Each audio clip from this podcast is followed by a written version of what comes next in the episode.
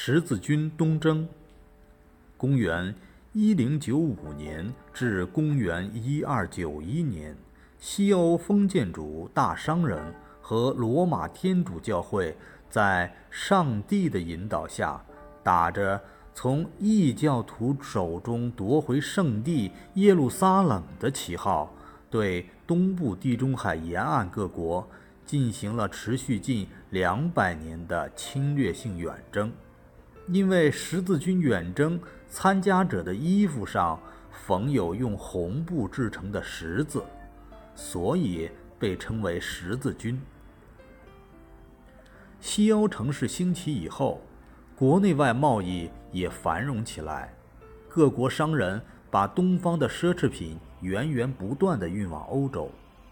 封建贵族从领地上的剥削所得已无法满足他们对财富的渴求。西欧长子继承制的广泛推行，造就一大批没有土地或占地很少的贫穷小贵族、光诞骑士。过惯骄奢淫逸生活的无地骑士，只有靠服兵役和劫掠商旅为生，因此封建主。特别是小封建主，渴望向外夺地掠财，那神话般富庶的东地中海各国就成为他们梦寐以求的宝地。这是西欧封建主发动十字军东征的根本原因。教会是发动十字军东征的祸首，它不但是西欧封建社会的精神支柱，也是最大的封建主。教皇企图通过发动东征一箭三雕，夺取封建霸权，进一步凌驾于西欧各国君主之上，重建统一的基督教世界，扩张到伊斯兰教势力范围中去。罗马教会的特殊地位使它成为西欧封建统治的国际神权中心，从而把西欧诸国。各阶级和各阶层的分散力量组织起来，汇成一股远侵东方的浊流。商人是十字军东征的积极推动者和物资支持者，特别是威尼斯、热那亚和比萨的商人，企图从阿拉伯和拜占庭手中夺取地中海东部的港口和市场，独占商业优势。因此。他们为历次纠合起来的大军提供船只、粮食和武器，并参加瓜分战利品。由于西欧连续七年干旱，灾荒之后流行瘟疫，农民挣扎在死亡线上。他们迫切希望到东方寻找摆脱贫困的出路，因此他们也是东征的支持者。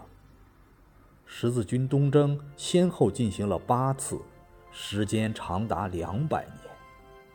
第一次十字军分为农民和骑士两支队伍。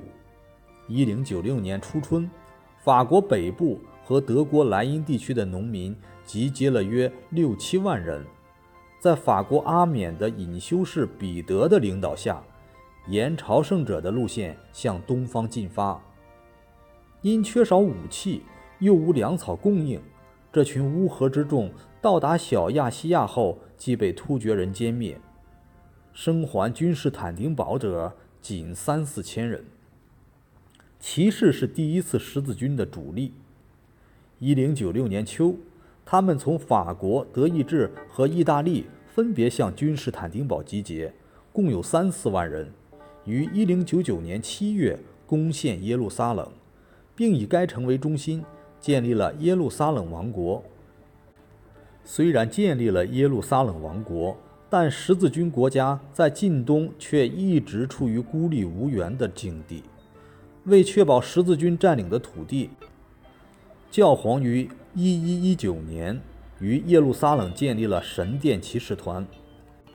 神殿骑士团是一宗教性军事组织，随后成立了宗教性军事组织，还有医院骑士团和条顿骑士团。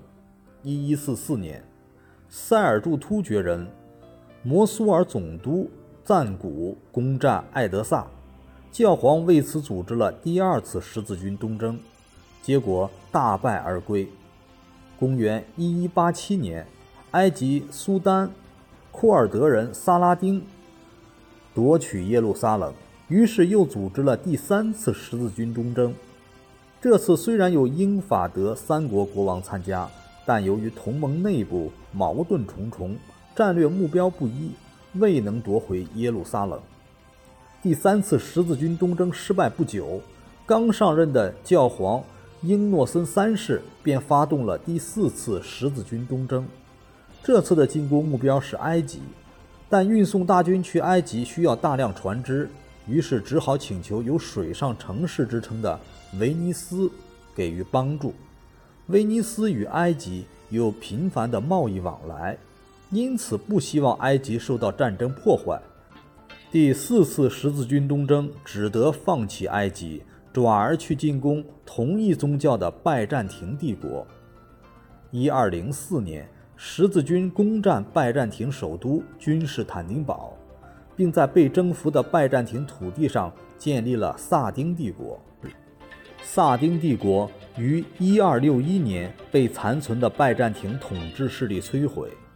此后，十字军又进行了四次东征。但均遭失败。一二九一年，十字军在东方的最后一个据点阿克失陷，耶路撒冷王国灭亡，十字军东征以彻底失败而告终。绵延近两百年的十字军远征，使东地中海各国人民遭受国破家亡、生产力大倒退、文化大毁灭的灾难，大大阻碍了这些国家的历史进程。对于西方人民来说，也是一场浩劫，数十万人死于非命，耗费资财不可胜数。但战争也在无形中推动了社会的前进。十字军东征运动后，东西方的往来更加频繁，从而促进了手工业和商业的发展。